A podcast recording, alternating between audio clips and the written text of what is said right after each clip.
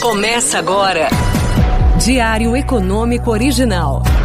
Uma análise das principais informações que impactam os mercados, a economia global e do Brasil. Apresentação: Marco Caruso.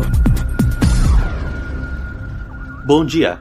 Hoje é dia 9 de janeiro de 2023 e esse é o Diário Econômico Original. Eu sou Eduardo Vilarim e estarei à frente do podcast até o dia 13 de janeiro, durante as férias do apresentador Marco Caruso. E a primeira semana do ano foi marcada por dados mais fracos da indústria e dos serviços dos Estados Unidos. No mercado de trabalho, a demanda por empregos até se manteve acima das expectativas de mercado, mas a queda nos salários indicada pelo payroll animou o mercado e fez com que as principais bolsas de Wall Street avançassem na sexta-feira, enquanto as curvas de juros das Treasuries cederam em todos os vencimentos.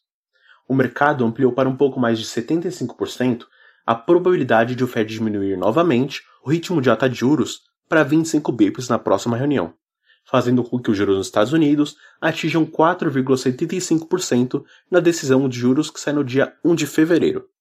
Por aqui, o governo ainda segue tentando conter os ruídos políticos que são vistos pelo mercado como risco aos ativos. Aparentemente obtiveram sucesso no curto prazo, já que o dólar futuro no primeiro vencimento caiu mais de 2%, cotado a R$ 5,26. A bolsa também se recuperou, mas não foi o suficiente para encerrar a semana no positivo. Nos próximos passos do governo, podemos ver alguma sinalização essa semana de como vai ficar o novo piso do salário mínimo. Sairia dos atuais R$ 1.302, garantidos pelo Bolsonaro no final do ano passado, para R$ 1.320, segundo as promessas da nova equipe econômica. Acontece que o aumento nos beneficiários da Previdência acaba dificultando a proposta, já que poderia gerar um impacto de 7,7 bilhões de reais aos cofres públicos. Enfim, mais uma peça no quebra-cabeça fiscal desse ano. E a aproximação de Arthur Lira com Lula também tende a garantir uma reeleição tranquila na Câmara. No restante, o fim de semana poderia ser tranquilo de muitas notícias. Até que Lula decretou intervenção federal em Brasília em meio às manifestações da oposição. E passando para a agenda econômica, essa semana conta com vários indicadores interessantes. A lista é um pouquinho longa, mas vale a pena conferir. Na terça-feira, dia 10, o Jeremy Powell discursa no Riksbank em Estocolmo, por volta das seis e meia da manhã. Já às 9 horas, o IBGE divulga o IPCA de dezembro e nós aqui do original esperamos uma alta de 0,41%, similar ao IPCA de novembro. O racional é que teremos um alívio dos transportes, por conta das quedas da gasolina, diesel e etanol, que tendem a contrastar com as pressões de alimentos e da volta dos descontos da Black Friday, que atingiram ali os itens de higiene pessoal, móveis e eletrodomésticos. O IPCA então fecharia o ano com uma alta de 5,6%.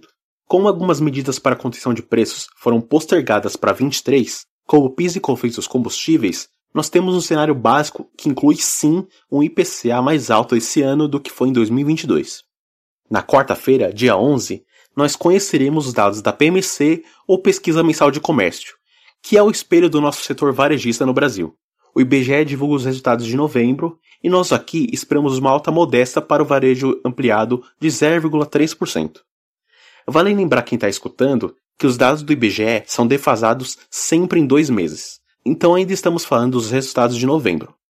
Apesar da queda na venda dos materiais de construção, um reflexo do efeito da Selic sobre a construção civil, a venda de veículos pode ganhar um fôlego extra no penúltimo mês do ano.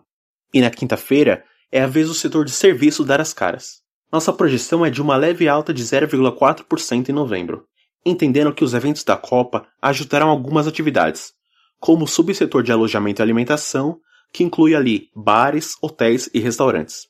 E às 10h30 sai o CPI de dezembro nos Estados Unidos. O mercado espera uma estabilidade nos preços do headline, mas uma alta de 0,3% nos lucros de inflação, conhecidos como Core CPI, onde os institutos retiram do cálculo as medidas mais voláteis, como a alimentação e os combustíveis, sobrando então os itens mais inerciais, como os serviços.